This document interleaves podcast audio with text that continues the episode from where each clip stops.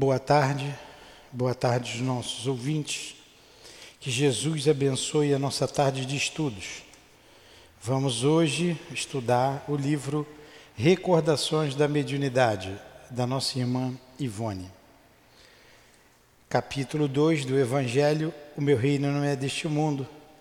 Vamos ler e fazer a nossa prece. O Espiritismo amplia o pensamento e lhe abre novos horizontes, em lugar dessa visão estreita e mesquinha que o concentra na vida presente, que faz do instante que se passa sobre a terra a única e frágil base do futuro eterno. O Espiritismo mostra que essa vida é apenas um elo no conjunto harmonioso e grandioso da obra do Criador ele mostra os vínculos que unem todas as existências do mesmo ser, todos os seres de um mesmo mundo e os seres de todos os mundos. Ele dá, assim, uma base e uma razão de ser a fraternidade universal, enquanto a doutrina da criação da alma no momento do nascimento de cada corpo torna todos os seres estranhos uns aos outros. Essa solidariedade das partes de um mesmo todo explica o que é inexplicável. Se apenas considerarmos uma única parte, é essa visão de conjunto que os homens não teriam compreendido no tempo do Cristo. Por essa razão, o seu conhecimento foi reservado para outros tempos. Então, só a doutrina espírita, né? Em seguida, esse item 7 do capítulo 2, entra o, o capítulo 8, o item 8, uma realeza terrestre. E só a, a doutrina espírita para fazer com que a gente entenda que a gente abriu aqui, ó, quem melhor do que eu pode compreender a verdade dessas palavras de nosso Senhor? Meu reino não é deste mundo. Foi assim que Jesus falou para Pilatos, né? Meu reino não é deste mundo. Jesus, o simples carpinteiro, falando para o rei e dizendo que o reino dele não era desse mundo. O orgulho foi a minha perdição na terra. Quem, pois, poderia compreender o nada que os reinos terrestres representam, se eu não compreendia? O que levei comigo da minha realeza terrestre? Nada, absolutamente nada. E como para tornar a lição mais terrível, a realeza não me seguiu até o túmulo. Rainha era eu entre os homens, rainha, eu acreditava entrar no reino dos céus. Que desilusão. Que humilhação. Quando em lugar de ser recebida como soberana, eu vi acima de mim, mas bem acima, homens que eu considerava insignificantes e que desprezava, porque não tinham sangue nobre. Oh, nesse momento compreendi a inutilidade das honras e das grandezas que se buscam com tanta avidez sobre a terra. Para se preparar um lugar no reino dos céus, é preciso abnegação, humildade, caridade em toda a sua perfeita prática e benevolência para com todos. Não se pergunta o que fomos, qual a posição que ocupamos, mas o bem que fizemos, as lágrimas que enxugamos. Ó oh, Jesus, disseste que teu reino não é deste mundo, pois é preciso sofrer para chegar ao céu. E os degraus do trono não nos aproximam dele, são os caminhos mais penosos da vida que nos conduzem a ele. Procuremos, pois, o caminho entre as dificuldades e os espinhos, e não entre as flores. Os homens correm em busca dos bens terrenos, como se pudessem guardá-los para sempre. Mas aqui não há mais ilusões, e eles logo se apercebem de que se apoderaram apenas de uma sombra e negligenciaram os únicos bens sólidos e duráveis. Os únicos que lhes seriam proveitosos. Na morada celeste, os únicos que poderiam dar entrada a essa morada. Tenham piedade daqueles que não ganharam o reino dos céus e ajudem-nos com as suas preces, porque a prece nos aproxima o homem do Altíssimo. É o traço de união entre o céu e a terra. Não esqueçam. Uma rainha de França. Avre, 1863. A gente não cansa de ler essa mensagem, né?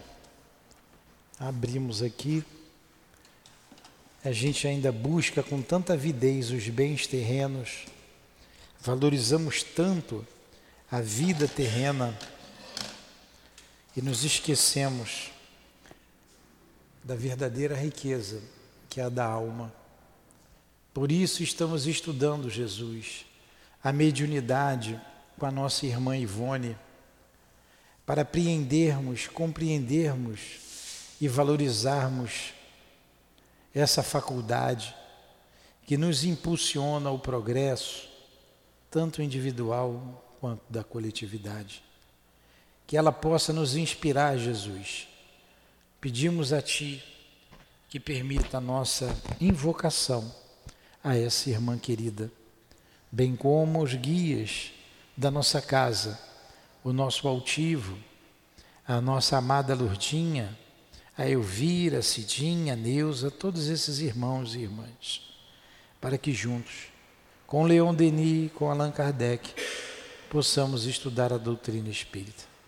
Em teu nome, Jesus, em nome de Deus acima de tudo, em nome do amor, em nome do nosso amor, iniciamos então os estudos desta tarde. Que assim seja.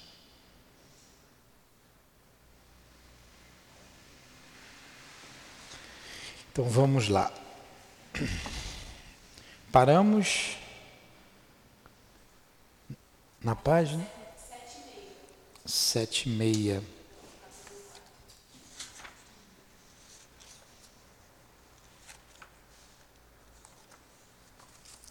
Ah, estamos acabando aquele capítulo. Praza aos céus aqui. Aqui que nós paramos?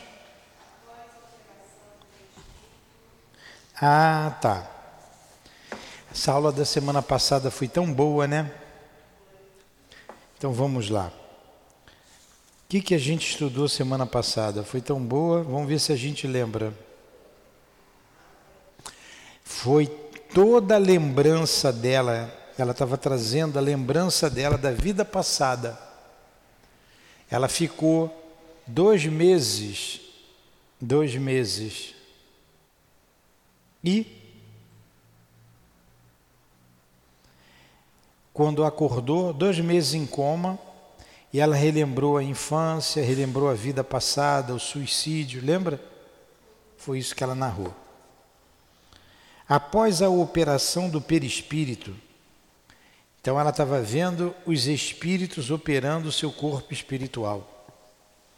Após a operação do perispírito, despertei e entrei em convalescença, mas não conseguia falar. A voz não vibrava, não tinha volume. Dir-se-ia que aquelas fibras perispirituais luminosas que eu vira rompidas e que foram religadas pelos cirurgiões espirituais, mas ainda não de todo normalizadas, impediam a vibração vocal. Lembra que eles estavam fazendo lá, ligando eh, as tessituras ali do coração perispiritual? Eu continuava sentindo dores constantes na região do coração, enquanto o cérebro se ressentia de vacuidade e fraqueza. Lentamente, porém, foi melhorando o volume da voz que estava lenta e baixa, como um murmúrio, mas somente no fim de um ano tornou ao normal. Olha, ela levou um ano para se recuperar totalmente. Neste período de convalescença, encaminhou-se-me, encaminhou-se às minhas mãos o belo livro concedido pelo Espírito Emmanuel ao médium Francisco Cândido Xavier, Paulo Estevão, o qual eu considero a mais importante obra concedida aos homens pela espiritualidade superior, depois da codificação do Espiritismo. Li-o, reli-o, estudei-o com a alma voltada para o céu, e ali encontrei não apenas legítimo conforto para o coração, mas também orientação nova para a minha vida. Ao terminar sua leitura e meditação, senti-me como que ressurgida para Deus.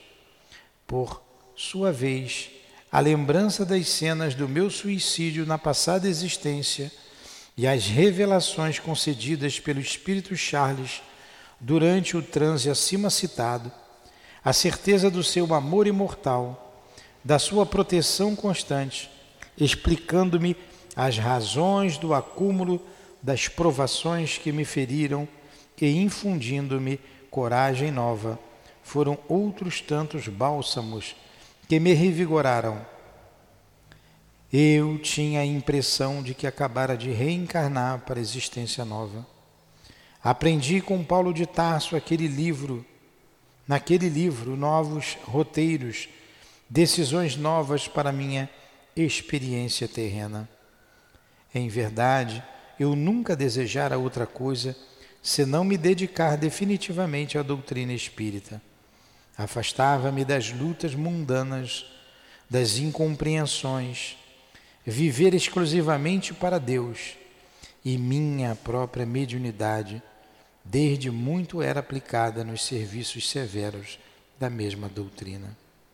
No entanto, minhas provações que desafiaram todas as possibilidades de alívio e resistência, perturbaram-me o desempenho mediúnico durante muito tempo, tendo eu reconhecido, então, que me cumpria realizar tarefas no campo espírita, não suave e comodamente, mas em plena luta, bracejando contra as marés do infortúnio, das opressões, da má vontade do mundo a meu respeito.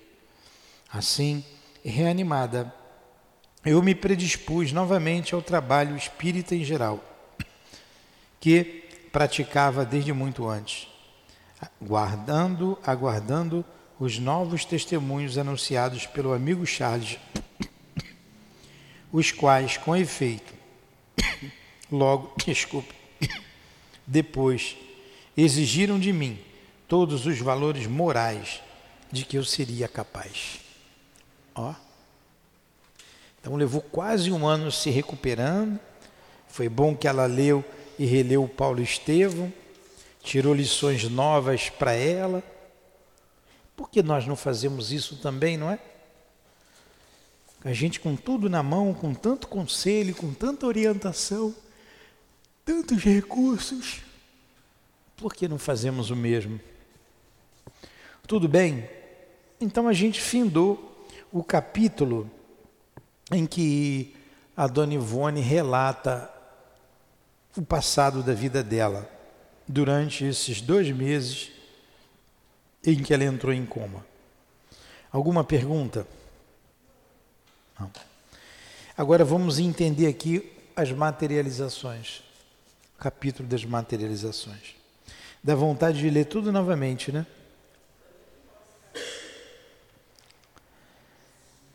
Chegada, porém, que foi a tarde daquele mesmo dia, que era o primeiro da semana, estando fechadas as portas da casa, onde os discípulos se achavam juntos, por medo que tinham dos judeus, veio Jesus e se pôs em pé no meio deles e disse-lhe: Paz seja convosco.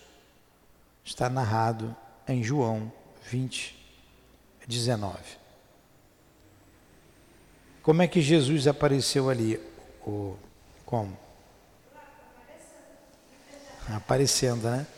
Ele se materializou, não foi? Se materializou. E quando este corpo mortal se revestir da imortalidade, então se cumprirá a palavra da Escritura. Tragada foi a morte da vitória. Onde está, ó morte, o teu aguilhão? Portanto, meus irmãos, estai firmes e constantes, crescendo sempre na obra do Senhor, sabendo que o vosso trabalho não é vão no Senhor. Isso está em Paulo, na primeira carta aos Coríntios, 15, 5.3 e 5.558. Vamos lá.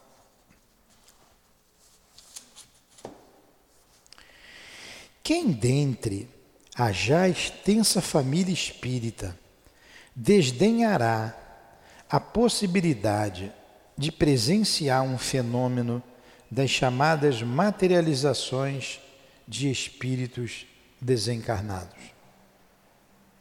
Quem dentre espíritas e simpatizantes do Espiritismo rejeitaria o ensejo de contemplar a figura espiritual de um ser querido arrebatado do convívio dos seus pela destruição do corpo físico? Quem de nós não se prosternará reverente diante de um fantasma que materializado com aparência humana com o qual conhecermos, se dá a observação dos assistentes, demonstrando que a morte foi tragada na vitória da imortalidade e que a dúvida quanto aos sucessos de além-túmulo foi substituída pela certeza comprovada pelos fatos científicos que se impõem por meio das almas dos próprios mortos que voluntariamente se deixam contemplar e examinar. Então, ela colocou aqui alguns questionamentos, né? Quem de nós não ficaria feliz em ver um ente querido materializado? Abraçando a gente, conversando conosco. Um fenômeno interessantíssimo, né? Não é?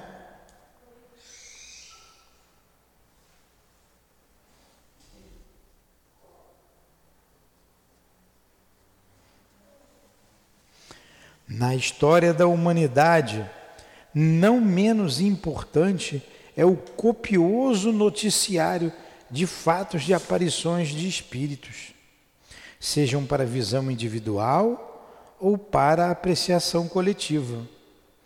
Nos dias presentes, o fenômeno tornou-se, por assim dizer, comum.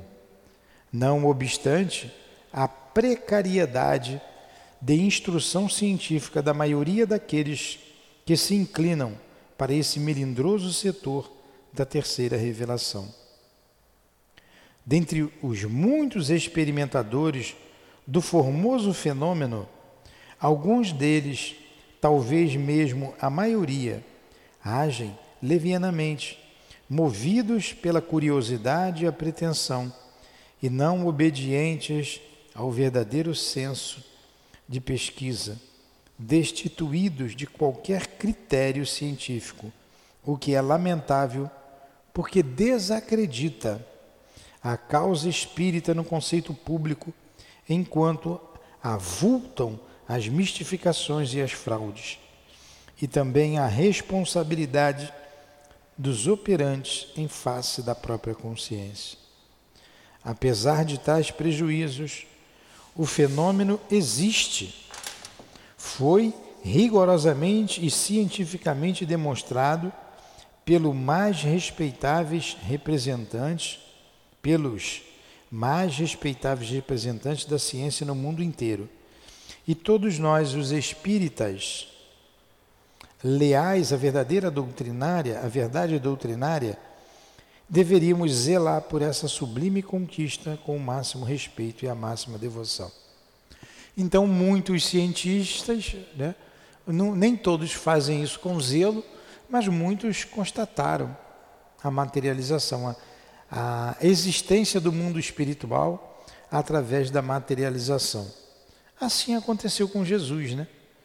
Quando apareceu aos apóstolos. Para alguns cristãos, Jesus apareceu com seu próprio corpo. Não era o seu próprio corpo, era o corpo espiritual, o perispírito. É grato aos estudiosos da doutrina dos espíritos recordar o que os livros clássicos da mesma afirmam sobre este ou aquele ponto. Nunca será vão o labor de reestudar esses admiráveis temas que tantas luzes projetam sobre a nossa razão e tanto consolo, tanta esperança infundem em nossos corações. Por isso mesmo, aqui recordaremos a palavra dos ilustres sábios que no século passado se ocuparam dos fenômenos de materializações dos espíritos, já que voltou o interesse por esse setor da doutrina entre a nova geração dos espíritas. Certamente que não poderemos transcrever muitas páginas dos compêndios que tratam do assunto, compêndios que, em verdade, tão desconhecidos são para a maioria dos experimentadores dos fenômenos espíritas da atualidade. Apenas nos permitiremos recordar certos detalhes de livros célebres que ficaram na bibliografia espírita como códigos de instrução que juntamente servem de ponto de apoio ou tese para o que em seguida descreveremos, precisando por nós mesmos. Recorramos, pois, em primeiro lugar, ao ilustre sábio William Crookes, cuja memória os espíritas veneram Eis o que diz ele no importante livro Fatos Espíritas, referindo-se às materializações do já célebre espírito Kate King. Diz aqui William Crookes: Kate nunca apareceu com tão grande perfeição. Durante perto de duas horas, passeou na sala conversando familiarmente com os que estavam presentes. Várias vezes tomou-me o braço, andando, e a impressão sentida por mim era a de uma mulher viva que se achava a meu lado, e não de um visitante do outro mundo. Essa impressão foi tão forte que a tentação de repetir uma nova e curiosa experiência tornou-se-me quase irresistível. Aqui, Adilane, a experiência de William Crookes com o espírito de Kate King. Ele andou duas horas com o espírito, o espírito ficou materializado duas horas, conversando, andou de braço dado com ele. Que materialização, né? Que coisa interessante.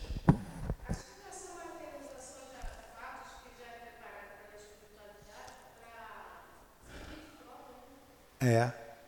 É para provar mesmo que o mundo existe, o mundo espiritual. Engraçado, o meio científico não fala isso, né? E William Crookes era um homem de ciência. Na história da humanidade, ah, oh, desculpem, aqui embaixo.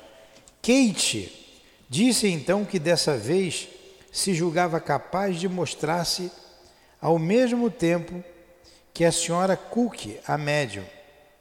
Abaixei o gás e em seguida, com a minha lâmpada fosforescente, penetrei num aposento que servia de gabinete. A senhora Cook era a senhora Florence Cook, a médium, que oferecia o ectoplasma. Elevando a lâmpada, olhei em torno de mim e vi Kate, que se achava em pé, muito perto da senhora Cook, e por trás dela. Kate estava vestida com uma roupa branca flutuante, como já tínhamos visto durante a sessão, segurando uma das mãos da senhorita Cook na minha e ajoelhando-me ainda Elevarei, elevei e rebaixei a lâmpada, tanto como para alumiar a fogueira inteira de Kate, como para plenamente convencer-me de que eu via, sem a menor dúvida, a verdadeira Kate, que tinha apertado nos meus braços alguns minutos antes, e não o fantasma de um cérebro doentio. Ela não falou, mas moveu a cabeça em sinal de reconhecimento. Três vezes examinei cuidadosamente a senhora Cook de Cócoras diante de mim, para ter a certeza de que a mão que eu segurava de fato era da uma mulher viva. E três vezes voltei a lâmpada para Kate, a fim de examinar com segurança e atenção, até não ter a menor dúvida de que ela estava diante de mim. Olha, ele pesquisou mesmo, estava confiando nem nos olhos dele. Né? Vendo a médio doando ectoplasma e vendo o espírito materializado. Por sua vez, o sábio russo Alexander Aksakov, já ouviu falar em Alexander Aksakov, Adilane? No capítulo 1 do seu compêndio sobre materializações de espíritos, animismo e espiritismo, volume 1, narra este magnífico resultado, obtido numa sessão de materializações extraído de uma conferência realizada em Newcastle pelo conhecido psiquista Senhor Anton e publicada na revista Medium and the Break de Londres de 5 de outubro de 1877. A chegada da senhora Fairblum, que era a médium, levaram à sala designada para a sessão dois baldes um com parafina fundida, outro com água fria, e colocaram-nos defronte do gabinete à distância de dois pés.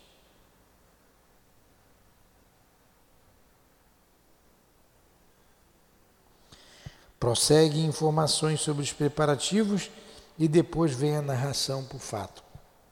Subitamente a cortina que se abriu e diante dos nossos olhos se apresentou a forma materializada de um homem Trajava uma camisa ordinária de flanela de riscado e uma calça de algodão branco.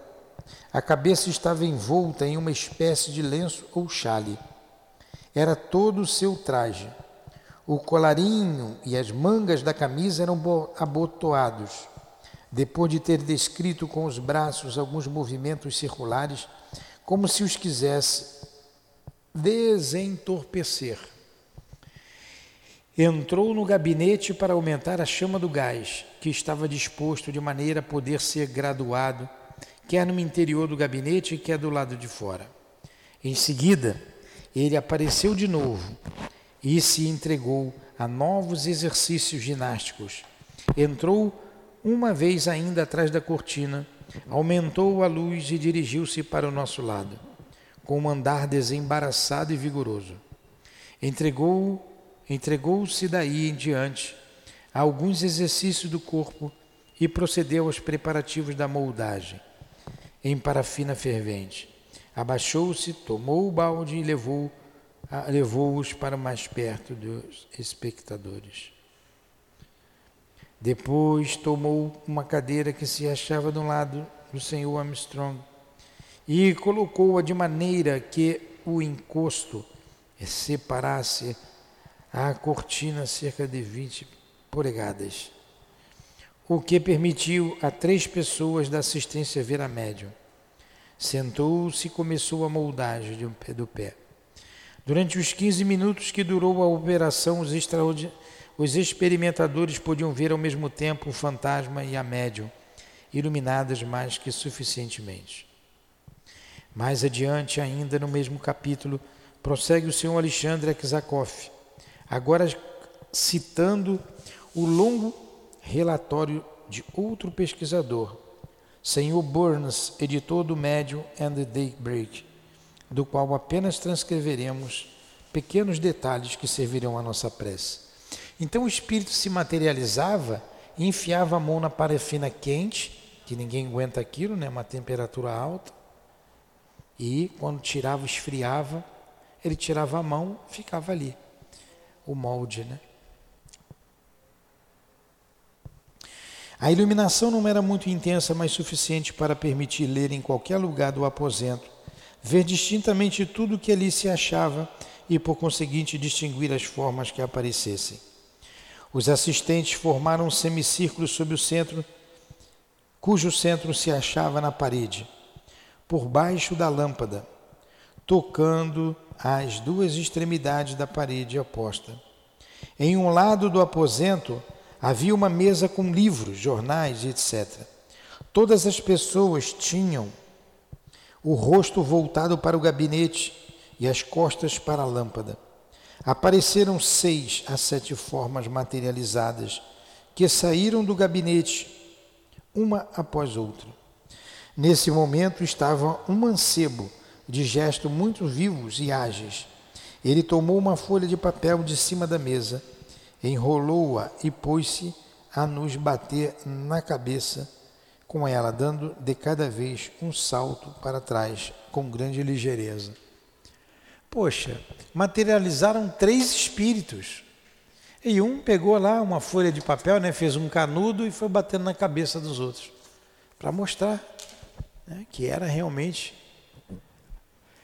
um ser materializado, um espírito materializado. Tudo bem até aí? Estão entendendo? Esse livro tem que ler mesmo, né? Não tem jeito. Outro espírito era Roberto Bruce, que esperávamos com maior interesse. Eu estava em comunicação com ele havia muitos anos e éramos atraídos por uma pronunciada simpatia, que continua ainda. Ele era dotado de um poder considerável e conseguia ficar conosco por muito tempo. Certos pormenores daquela entrevista ficarão sempre em minha memória isso é Aksakoff falando.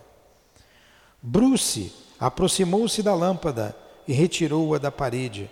Conduziu-a para o gabinete, aumentou a chama e dirigiu a luz sobre o médium. Ao mesmo tempo, levantou a cortina à altura bastante para que pudéssemos vê-los ambos. Depois diminuiu a chama e repôs a lâmpada em seu lugar. Ele tinha certa dificuldade em fazer entrar o prego no orifício pois que aquela parte da lâmpada estava na sombra projetada pelo refletor.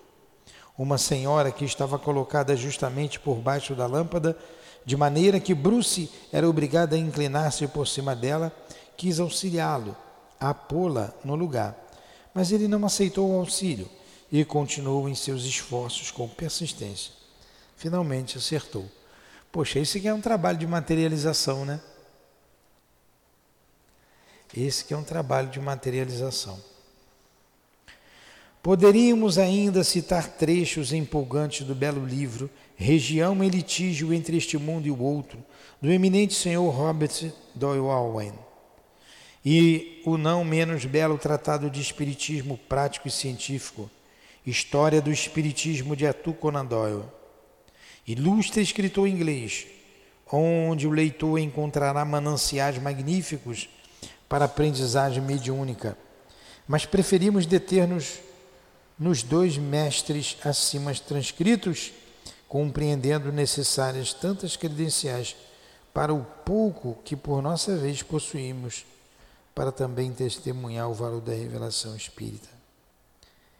E assim passaremos a descrição de mais uma significativa recordação da nossa vida espírita. Então a Dona Ivone citou aqui o Aksakoff, podia citar outros, citou o William Crookes, materializando o espírito de Kate King, é, mostrando assim a realidade do mundo espiritual. A realidade do mundo espiritual. O que nós aqui não temos mais nenhuma dúvida. Né? Depois de tudo isso que ouvimos aqui, que temos estudados aqui na Casa Espírita. Alguma pergunta?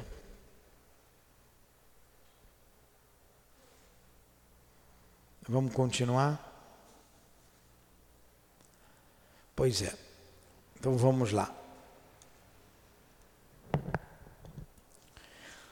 Foi na cidade de Lavras, no sudeste do estado de Minas Gerais, onde presenciei e também vivi os mais belos fenômenos espíritas quer por meio da minha própria faculdade mediúnica, quer da de outrem, o leitor estará lembrado de que ali, naquela cidade dos Ipês, obtive as visões do meu Apocalipse, se assim me posso expressar, as quais resultaram no livro Memórias de um Suicida, no antigo gabinete mediúnico do Centro Espírita de Lavras, hoje com o nome modificado para Centro Espírita Augusto Silva, em homenagem ao pioneiro do Espiritismo na região.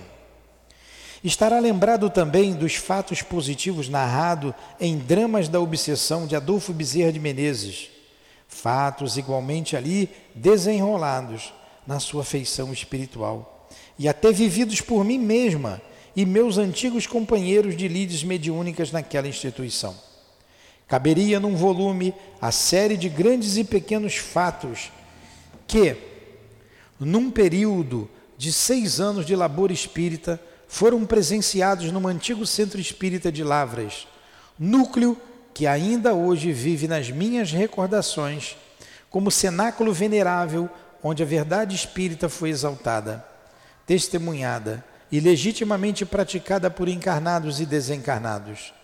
Dir-se-ia que, pelo menos na época em que eu ali vivi, a cidade de Lavras era assinalada pelo alto como repositório de forças invisíveis. Nem mesmo as clássicas sessões de materializações realizadas com as mais, mais significantes possibilidades de verificação faltaram para completar o panorama espiritual que ali se estendia prodigamente. No entanto, porque essa cidade reuniria tantos valores psíquicos, porque tantos fenômenos encantadores, espontâneos, insofismáveis, porque portadores de frutos inconfundíveis e por isso mesmo mais valiosos naquela época, quando hoje, segundo informações de antigos companheiros de trabalho ali ainda residentes, esses fenômenos se recolheram à espiritualidade e nada mais é testemunhado entre os da nova geração. Seria pelo caráter fervoroso do adepto do Espiritismo que então ali se desdobravam em doce fraternidade e harmonia de vistas que lembrariam os primeiros cristãos voltados para Deus e afastados do mundo, empolgados pela atuação magnífica que o espaço os transfigurava? No entanto, acredito que nem mesmo o ambiente geral da cidade, ou seja, a sua ambiência metaetérica, para utilizarmos o conhecida, a conhecida expressão do sábio professor Frederic Meyers, nem mesmo essa ambiência seria propícia aos que psicamente se desenrolava na humilde descrição do antigo centro espírita de Lavras. A cidade em questão, está entendendo, Elaine? A cidade em questão fora centro escravocrata intenso ao tempo do império, onde até mesmo leilão de escravos existira, e a feição colonial da própria cidade e a citada ambiência evocavam impressionantemente os dramas da escravatura os quais pareciam continuar desenrolando-se ao derredor de cada um. Pois, como médium, eu mesma percebia os ecos angustiantes daqueles dramas, como que impregnando o próprio ar que circundava. Por sua vez, as paixões políticas regionais da época estavam longe de contribuir para a suavização do ambiente já assinalado desde muitos anos antes, senão maculando ainda mais as vibrações existentes no local, pois, como sabemos, jamais as agitações políticas serviram à causa da harmonia espiritual de um ser humano ou de uma coletividade. Mas o certo foi que, ao deixar Lavras, nunca mais encontrei tantas forças psíquicas reunidas para o efeito de tão belos e importantes e variados fenômenos de ordem espírita. Existia na cidade por aquele tempo, 1926, 1932, uma poderosa médium, portadora de várias faculdades, dentre outras também a faculdade de efeitos físicos, destacando-se, porém, as materializações de espíritos desencarnados. modesta, humilde, simples, mesmo angelical, confiara-se às luzes do Consolador, inspirada em verdadeiro sentimento de amor à verdade. Chamava-se Zulmira Custódia Rezende Teixeira da Silva. Era viúva e seus filhos ainda hoje residem na cidade de Lavras. Contava ela 60 anos aproximadamente e confessava-se já esgotada e doente.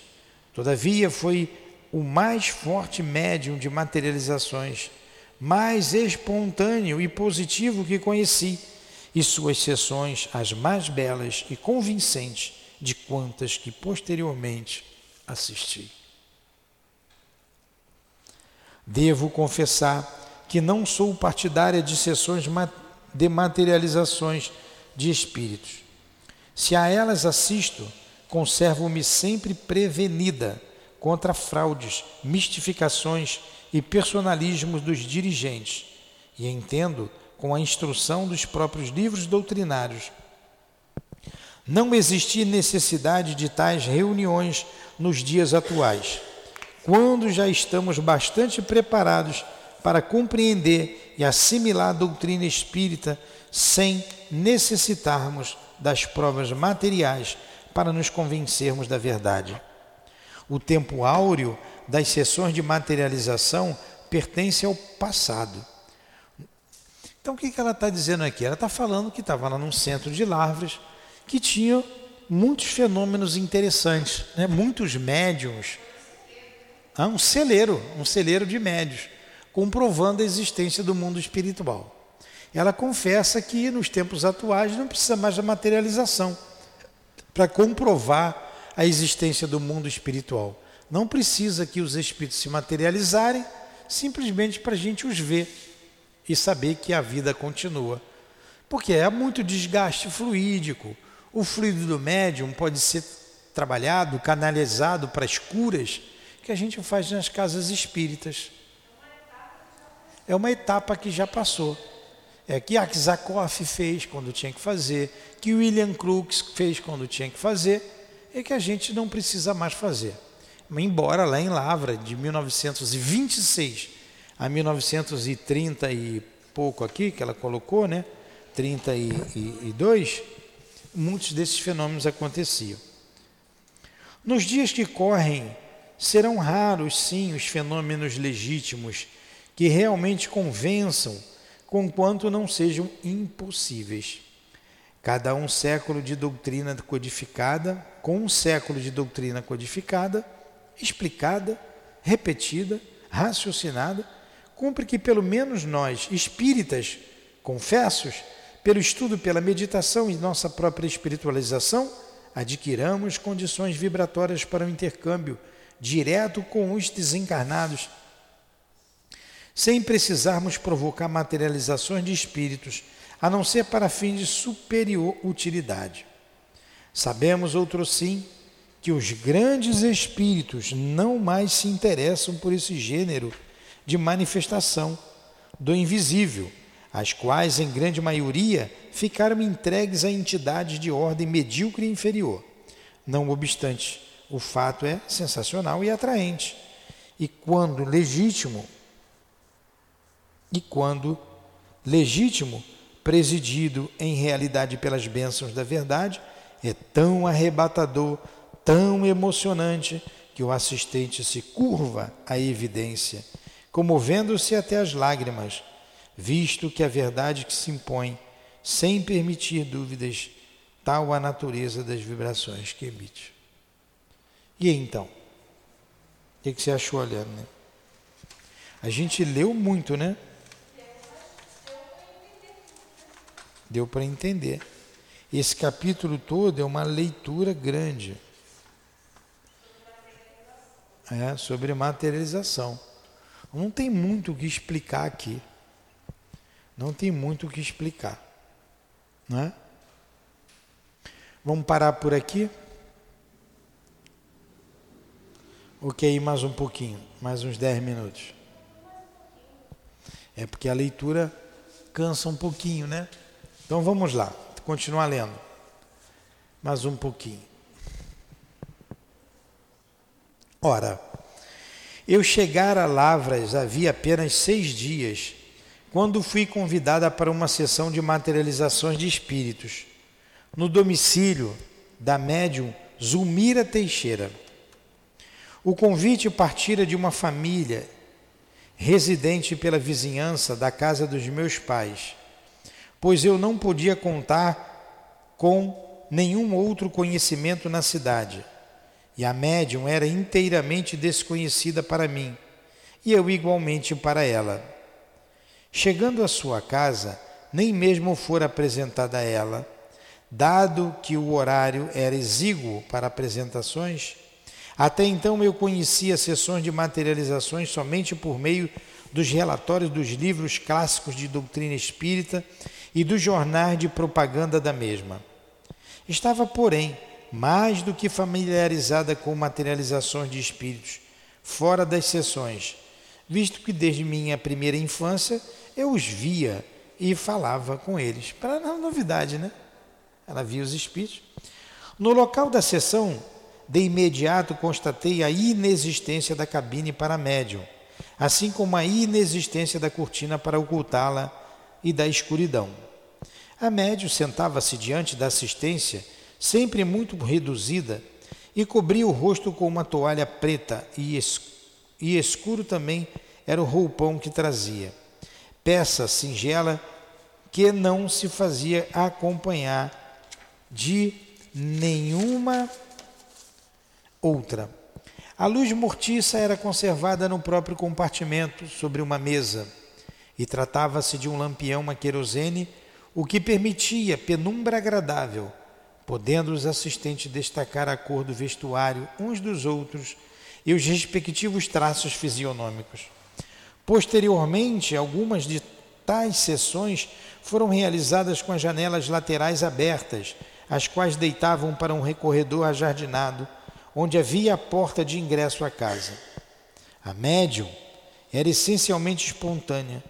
Conseguiu os fenômenos, mesmo sem os desejar ou provocar, e agia sem o misticismo e o mistério que comumente acompanhavam este gênero de trabalho.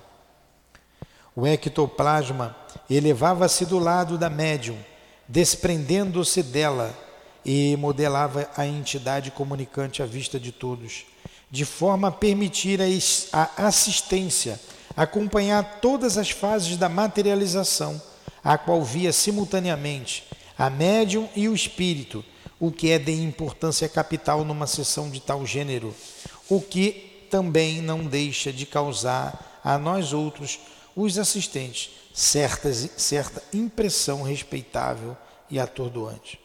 E nem se julgue que tivesse cabimento a fraude. A médium Jumira Teixeira era de um caráter simples, honesto e reverente a Deus. Realizava tais serviços, possuída de vero amor à causa do espírito de devoção, e tão simplória e incapaz se revelava que nem mesmo saberia produzir fraudes, pois semelhante arte exige trabalho insano, muita audácia espírito de menosprezo à ideia de Deus, talentos que faltavam à dita médium. Não tem jeito, a gente é uma leitura, porque ela está contando, está narrando aqui o fato lá da materialização, né? Além de ter narrado lá dos cientistas, até de Aksakoff, ela está narrando o que ela presenciou. É. Daquela primeira vez que assisti à sessão, tornaram-se visíveis, materializados, primeiramente os espíritos, Dr. Augusto Silva, patrono do Espiritismo em Lavras, e de uma filha da médium, recentemente falecida pela ocasião. Todavia, inesperadamente apresentou-se após uma entidade desconhecida de todos, a qual a médium era em transe, afirmou não conhecer tão pouco. Bastante materializada, a entidade revelou-se um homem jovem, deixando ver barba preta, curta, terminada em ponta no queixo, bigodes cheios e cabelos espessos e volumosos penteados para o alto, formando a cabeleira clássica dos elegantes do século XIX. Mãos finas e aristocráticas e trajes masculinos antigos, porém um tanto leves como vaporosos. Reconheci então o espírito Roberto, tal como me fora, me fora tão familiar durante minha infância. Havia seis anos que ele se afastara de mim e não me fora dado obter qualquer notícia a seu respeito. Mas eis que inesperadamente ali aparecia ele de forma insofismável, provando ainda e sempre a perseverança do seu generoso sentimento para comigo. Prorrompia em pranto copioso, em plena sessão, comovida e abalada por lembranças incontroláveis. E servindo-se do aparelho vocal da própria médium, que continuava em transe com voz masculina, baixa, doce, ele dirigiu-me palavras afetuosas e confortativas, que tentarei reproduzir, tão assinaladas elas ficaram em meu coração até os dias presentes. Aí ficou interessante agora, né? É uma surpresa. O Roberto de Canalejas era o marido dela na outra encarnação, o pai de Lelita. Ela viu então, ele, ela que o via há muito tempo, ele tinha desaparecido por seis anos, aparece numa sessão de materialização. Poxa, eu queria que a Lurdinha fizesse isso para mim, né? Mas eu não estou com essa bola toda, né? Não chores, minha querida, eu agora estou bem renovado para Deus e designado a sua lei. Quero pedir-te que me perdoes o muito que tenho feito sofrer com a minha insistência angustiosa a teu lado. Não penses que foi vingança, foi apenas saudade de um passado que me foi caríssimo. Devo avisar-te de que obtive concessão para trabalhar contigo, a bem do próximo, como tanto desejei outrora. Sou médico e trabalharei na minha antiga profissão, agora por teu intermédio. Também exercerei atividades a respeito do socorro a suicida. Eu, que fui um desses, valho-me de ti, que tanto amei, para agora socorrê-los. E tu me ajudarás, já que também o foste. Ao me retirar daqui, dar-te-ei um sinal como despedida. Poxa, não tem nem o que ficar na dúvida, né? Caramba! Tratando-se de um amigo tão querido que me seguia desde a infância, esperei que me concedesse um beijo, um abraço, algo que traduzisse o grande sentimento das nossas almas irmãs. Sabe o que eu pensei? Se aparecesse a Lourdinha aqui, eu ia abraçar e ia dar um beijo, né? Ela não ia deixar, né? Por isso que ela não aparece. Ele, porém, possuía coisas melhores para testemunhar o seu afetuoso interesse, porque desfazendo lentamente a nossa vista a materialização, de súbito, quase que sem transição, meus braços se transformaram. Eu não mais os sentia. Eles, como que haviam desaparecido, sem que, no entanto, houvesse transe mediúnico, pois eu permanecia na posse de todos os meus sentidos sentada entre os assistentes que se alinhavam em semicírculo diante da médium. Em lugar dos meus, comigo estavam os braços dele, que acabávamos de ver materializados no seu fantasma. Suas mãos longas, finas, que eu tanto conhecia, ali se achavam perfeitamente reproduzidas. As mãos do perispírito são também muito perfeitas nas entidades normais ou elevadas, luminosas como braços e refugindo em nuances azuis tão luminosos, ambos que não só clarearam meu regaço, como as mediações do local onde me sentava, e assim, iluminando toda a minha pessoa. Soube então que eu mesma era médium de materializações e transfiguração, mas não me interessando por esse gênero de fenômenos, não tratei de cultivar a faculdade, preferindo atender os conselhos dos meus amigos e protetores espirituais, Bittencourt Sampaio, Bezerra de Menezes e Charles, cuja opinião foi contrária a esse desempenho. Bom, eu acho que a gente podia parar aqui. Sei que falta pouco, mas a gente termina na próxima semana. Vamos parar aqui? Deu bem agora, né?